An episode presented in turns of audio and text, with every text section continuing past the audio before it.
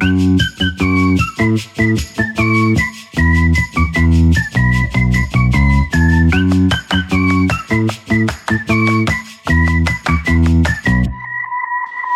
se dit tout et on passe à table. Sandra Ferreira sur Nutri Radio. Bonjour Sandra. Bonjour Fabrice, Sandra. comment ça va? Mais ça va, je suis, euh, vous savez, le vendredi, moi, euh, ça va toujours beaucoup mieux que le lundi. Ah, c'est bizarre, c'est bizarre, je Bizarre, ne sais hein. pas pourquoi, mais C'est bizarre. hein. c'est vraiment, euh, c'est pour ça que vos émissions là le vendredi, elles arrivent juste avant midi pour nous donner envie de, voilà, pour nous ouvrir l'appétit et en plus on se rapproche un petit peu plus du, du week-end. Donc voilà, vous êtes un peu comme le, comme la lumière euh, qui vient, Bah, savez, ça. au bout du tunnel. j'annonce, j'annonce le week-end, mais oui. Non, moi, je pensais que vous aimiez bien le vendredi parce que vous étiez avec moi, mais bon, ce n'est pas que pour ça. Oh, Dommage. voulez, ça fait longtemps que je me fais plus d'illusions, donc je préfère rester euh, froid. D'accord. Vous comprenez, vous comprenez, je suis un grand sensible. Ouais, Vous savez, les plus grands sensibles, ils sont blindés. Ils se- ils se- à un moment donné, c'est la C'est ça. carapace. Ils ont une, ils ont une, une- une- une muraille autour d'eux. Exactement. Alors, une muraille qu'on va peut-être essayer de, de fissurer à base de, de zinc et de fer aujourd'hui. Pas mal, pas mal cette transition, j'aime beaucoup Fabrice. oui, on va parler des bienfaits du zinc et du fer aujourd'hui. J'avais envie de, de parler de ça. Euh, et d'ailleurs, qu'est-ce que c'est que le fer On va tout de suite euh, en parler parce que on parle souvent de carence en fer, je manque de fer. Mais alors, qu'est-ce que c'est? On rappelle que ce sont déjà le fer et le zinc, les deux, parce que les deux vont de pair, vous allez comprendre pourquoi. Euh, c'est ce qu'on appelle des oligo-éléments essentiels, un, un joli mot pour dire que le corps ne sait pas les synthétiser en fait, hein, et qu'ils doivent nous être apportés par l'alimentation. C'est important. D'ailleurs, en alimentation, dès qu'il y a le mot essentiel, donc là, oligo-éléments essentiels ou oméga 3 euh, essentiel, euh, euh, acides gras essentiels, ça veut dire que notre corps ne sait pas les synthétiser. Où est-ce qu'on trouve du fer? On le trouve dans notre organisme au niveau des globules rouges, au niveau du foie et des muscles essentiellement. Et le zinc, lui, qui est aussi un oligo-élément essentiel, lui va plutôt se trouver au niveau des muscles et des os. Vous allez voir, j'y reviendrai après.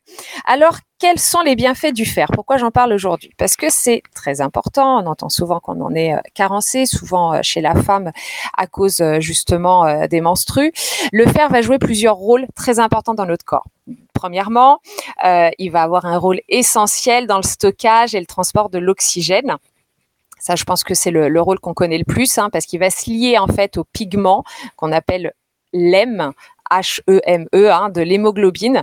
On rappelle que l'oxygène, c'est un élément essentiel aux cellules euh, pour qu'elles puissent produire de l'énergie et accomplir leurs fonctions. hein. Sans ça, euh, on ne peut pas. Donc, d'où l'intérêt du fer. Euh, le fer a un rôle dans la formation des globules rouges, hein, ça aussi c'est assez connu. Chaque globule rouge, il faut comprendre, contient de l'hémoglobine et l'hémoglobine c'est la protéine qui est riche en fer. Donc sans fer, on n'a pas cette hémoglobine, donc on a un problème de transport d'oxygène. Le fer a aussi un rôle dans certaines réactions enzymatiques et un rôle dans le fonctionnement du système immunitaire puisqu'il va aider à régénérer les lymphocytes hein, qui sont les globules blancs euh, très importants. Donc mine de rien, le fer est assez important et on va rappeler quels sont les symptômes quand euh, on manque de fer. Il faut déjà rappeler que les risques d'une carence en fer sont pas anodins. Euh, souvent, vous risquez d'avoir de la fatigue, vous avez de l'essoufflement, euh, la pâleur de la peau, c'est un signe aussi euh, de carence en fer, euh, des étourdissements, des palpitations, des vertiges, des maux de tête, un manque de motivation. Ça, ça a été reconnu et c'est assez important de le rappeler que parfois le manque de motivation peut être dû à une carence en fer. On le retrouve très souvent et c'est intéressant parce que dans les problématiques de poids, euh, personnellement au cabinet, euh, euh, on a remarqué que les patients qui parfois se plaignaient de, ne pas y arriver, de ne pas être motivés, avaient justement une carence en fer. Alors bien sûr, tous ces symptômes sont assez communs aussi à d'autres problématiques de santé, hein, la fatigue, les étourdissements, les vertiges, mais ça peut vous euh, faire penser à cette carence en fer. Et donc c'est assez simple, hein, la carence en fer, pour savoir, il suffit de faire une prise de sang. hein. Donc on demande au médecin une petite prise de sang et on sait déjà où on en est. Pour parler chiffres, euh, en termes de besoins en fer, eh bien, il faut comprendre que c'est assez variable en fonction et de l'âge et du sexe en général, mais surtout de l'âge. Je vais donner quelques chiffres, même si le but n'est pas de les apprendre euh, par cœur, bien évidemment, mais euh, le nourrisson va avoir, par exemple, alors le, le nourrisson entre 6 mois et 1 an va avoir besoin de 11 mg par jour et entre 1 et 2 ans plutôt de 5 mg. Donc on a des phases comme ça où le corps va avoir besoin de plus de fer que d'autres. C'était juste pour donner euh, un ordre d'idée de chiffres. Donc 11 mg puis 5, puis il va grandir, il aura besoin que de 6. Vers l'âge de 7-11 ans, on repasse sur du 6 mg. À l'adolescence, le corps a besoin de 11 mg et chez l'adolescente, à cause des pertes menstruelles qui sont élevées, on est plutôt sur du 13 mg, voire même du 16 mg pour les femmes de 18 ans et plus. Donc ça varie énormément et c'est pour ça qu'il y a des risques de carence. Euh, donc euh, une jeune fille en fait va avoir son besoin en fer augmenter de 117% à l'adolescence si ses pertes menstruelles sont élevées, hein, parce que ça va aussi euh, varier en fonction de ça. Donc être attentif, surtout en tant que femme, à, à, ce type de carence, à ce type de symptômes qui, qui peuvent vraiment jouer sur l'état physiologique euh, complètement de, la personne. Les femmes enceintes aussi, hein, allaitantes, ménopausées, on n'est pas sur les mêmes valeurs. La femme ménopausée, comme elle n'a plus de menstrues, justement, a moins de besoins en fer qu'une qu'une femme euh, en pleine adolescence ou euh, une femme enceinte ou une femme allaitante. Alors, allons dans le vif du sujet. Quels aliments contiennent du fer? Puisque c'est ça le, but, c'est de réussir sans être en complémentation systématique, mais pourquoi pas hein, euh, être en complémentation, mais au moins réussir à, à puiser son fer dans l'alimentation. Alors le fer, ce qui est important de comprendre, c'est qu'on peut aussi bien le trouver dans le monde animal que dans le monde végétal. Végétal, céréales, légumes secs. En revanche, notre organisme a la capacité d'absorber mieux le fer animal que le fer végétal. Ça, c'est une certitude, ce qui ne veut pas dire qu'il ne faut pas être végétarien, hein, mais qu'il y a des petites techniques euh, à adopter si on veut que le fer euh, végétal, soit mieux absorbé. En fait, le fer animal est un fer qu'on dit héminique. J'en parlais tout à l'heure en introduction. Euh, c'est une histoire de d'hème, H-E-M-E, e, hein, une, structure qui fait que l'oxygène se fixe bien. Donc, il va être beaucoup mieux absorber ce fer animal, car en fait, il est fixé à une protéine métallique, hein, si je devais un petit peu le schématiser, et euh, ça va euh, mieux résister à, l'acidité de la salive et de l'estomac. 15 à 20% du fer héminique est absorbé contre 2 à 15% seulement pour le fer non héminique, c'est-à-dire le fer végétal. Donc la problématique n'est pas la quantité de fer dans les aliments euh, végétaux ou animaux, mais comment il est absorbé. Et on comprendra donc que le fer animal est beaucoup mieux absorbé. On trouve de bonnes sources de fer héminique, hein, ce fameux fer qui est bien absorbé, essentiellement dans la viande rouge qui va apporter d'ailleurs également du zinc, puisqu'on va après rebondir sur le zinc, qui va aussi apporter du sélénium et du cuivre. On en trouve beaucoup dans les abats, dans le boudin noir par la force des choses. Hein, le boudin noir, c'est à peu près euh, un tiers de sang, euh, un tiers de gras, un tiers d'oignon, euh, et donc un tiers de sang. Si c'est fait d'un tiers de sang, c'est fait de, de, beaucoup de fer. Et puis les fruits, de, les fruits de mer. À titre d'exemple, je vous donne juste des chiffres de contenance de fer des aliments. Le boudin noir, je parlais tout à l'heure, par exemple, de la femme enceinte qui a besoin de 16 mg par jour. 100 g de boudin noir, on en a déjà 17, 17,4 exactement milligrammes. Donc ça, ça va très très vite pour le boudin noir. Un foie de veau, on est autour de 4, une bavette autour de 3, euh, des moules autour de 4. Donc on a une belle quantité. Mais je voudrais faire une comparaison avec des lentilles vertes, par exemple. Alors j'ai fait tous les calculs. 100 grammes de lentilles vertes cuites vont contenir 2,5 mg de fer non héminique, donc qui ne s'absorbe pas très bien. Donc, si on mange 100 grammes de lentilles, on absorbe en réalité, dans le meilleur des cas, 2,5 mg fois 15%, donc 0,38 mg de fer, ce qui est assez faible contre 0,65 mg de fer pour 100 g de steak haché, donc euh, presque moitié moins pour ce qui est végétal. Donc juste, je veux attirer l'attention sur le fait que c'est juste euh, problématique si on est en alimentation exclusivement végétale. Euh, il y a bien sûr des techniques et je le dis tout de suite pour tout ce qui est absorption du fer végétal. Ce qu'il faut, c'est avoir toujours une source de vitamine C au cours du repas. C'est-à-dire que si on ne mange que des lentilles, il faudrait qu'il y ait dans le repas un fruit qui puisse, cette vitamine C va permettre une meilleure absorption tout simplement. Donc ça c'est et c'est essentiel. Donc on retient que le fer est important pour parler du zinc. Alors attendez, parce que là vous êtes ah parti, bah, là vous êtes avant le zinc. Je sais pas combien vous avez mangé de boudin noir aujourd'hui pour faire ces chroniques, mais là vous êtes. Moi j'en mange au petit déjeuner euh, du ah. boudin noir. Voilà, c'est pour ça, c'est mon secret. Boudin noir sardine, ça c'est le petit déjeuner de rêve. on marque une toute petite pause et on va parler euh, du zinc juste après. On va parler du zinc juste après. Juste après ceci. On se dit tout et on passe à table. Sandra Ferreira sur Nutri Radio. Sandra Ferreira sur Nutri Radio. J'adore. J'étais en train de repenser à vos conseils pour faire le plein de fer.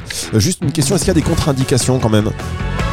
Des contre-indications à quoi? À la consommation de fer? Oui, voilà, c'est ça. Euh, complémentation en fer ou consommation de fer. Euh, Alors, la consommation de fer dans l'alimentation, euh, non. Par contre, la complémentation, il faut savoir que quand on fait une complémentation en fer, on a souvent des symptômes de type douleur au ventre. Ça peut créer une constipation. Bon, c'est pas quelque chose de, de très agréable, mais ce n'est rien de grave.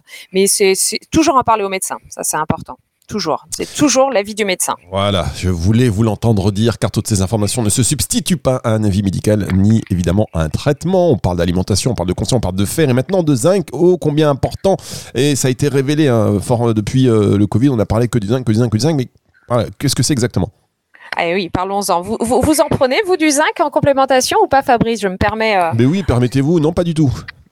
D'accord, mais c'est pas une obligation hein, encore la complémentation. Hein. D'ailleurs, je suis là pour vous dire où le, trouver. Alors, effectivement, je rappelle que le zinc est indispensable également. Il va jouer lui un rôle important dans la, synthèse de quoi? Alors, ça va être des mots un peu techniques, mais je vais bien vous expliquer. D'où euh, euh, la Covid que vous citiez, vous allez comprendre juste après. La synthèse des protéines, la synthèse des graisses, la synthèse des prostaglandines hein, qui permettent la, la, stimulation de la contraction euh, la utérine, la synthèse des hormones hormones sexuelles et la synthèse d'antioxydants, hein, qui sont des molécules hein, qui permettent de ralentir le vieillissement de nos cellules euh, en neutralisant les fameux radicaux libres, hein, qui sont eux des atomes déséquilibrés créés lors des réactions chimiques dans notre organisme. Bref, pour vulgariser, euh, ça joue un rôle essentiel pour notre système immunitaire. C'est pour ça qu'on en a beaucoup parlé euh, pendant la Covid. Ça va stimuler la production de globules blancs. Ça permet donc d'aider hein, à combattre certaines maladies. D'ailleurs, au moment de la grossesse, le zinc favorise le développement du fœtus. euh, c'est vraiment pour expliquer que c'est essentiel. Il va réguler l'insuline ainsi que la croissance. Le zinc aide aussi hein, à la synthèse de la kératine et du collagène, ce qui va jouer dans l'amélioration de la qualité des cheveux, par exemple. Et enfin, donc il y a vraiment beaucoup de bienfaits, ce zinc, il a la propriété anti-inflammatoire et cicatrisante, ce qui permet de lutter contre certains problèmes de peau. On en entend souvent parler pour les problèmes d'acné, justement, du zinc, euh, qui aide à cette cicatrisation. Alors là, quels sont les symptômes d'une carence en zinc? Eh bien, souvent, alors c'est pas anodin, et puis ça peut engendrer la sécheresse de la peau, on le voit assez vite si on a une peau très sèche, la perte des cheveux ou des cheveux très secs, euh, des ongles cassants, hein, comme je vous disais, tout ça, ça, joue sur ce qu'on appelle les fanères, les ongles, les, cheveux. Euh, une plus grande sensibilité aux infections, des troubles de la fertilité. On a remarqué qu'il y avait des carences en, zinc dans ce type de problématique. Une prise de poids aussi, ça va jouer là-dessus. On va, on va pas tout mettre sur le zinc, mais il faut penser à ce type de piste et une insulinorésistance, donc l'apparition euh, d'un éventuel diabète. Encore une fois, c'est pas parce qu'on a une carence en zinc qu'on a forcément un diabète et non pas parce qu'on a un diabète qu'on va forcément avoir une carence en zinc, mais ça nous met sur la piste. Pour ce qui est des quantités, euh, des besoins en, zinc, ça va aussi varier en fonction de l'âge et, euh, et, du sexe. Alors, je vais pas vous donner tous les chiffres parce que c'est un, un, tableau très complexe, mais encore une fois, on retient que en fonction euh, des moments de la vie et l'adolescence reste vraiment un moment où il y a des besoins plus accrus en zinc. Et ça va aussi euh, dépendre euh, de la contenance en phytates euh, de certains aliments. Alors les phytates, ce sont des, pour le vulgariser, des, des, des comment je pourrais le résumer des, des, molécules, en tout cas des éléments qu'on trouve dans les dans les aliments, souvent présents dans les céréales et les légumineuses, qui vont faire que le zinc sera moins bien absorbé par l'organisme. Donc plus on a tendance à manger des céréales et des légumineuses qui sont, soit dit en passant, très très très bonne pour la santé, euh, mais riche en phytates, moins le, zinc va être absorbé, donc il faut faire attention à ce, à ce type de d'alimentation. En tout cas, il faut être vigilant.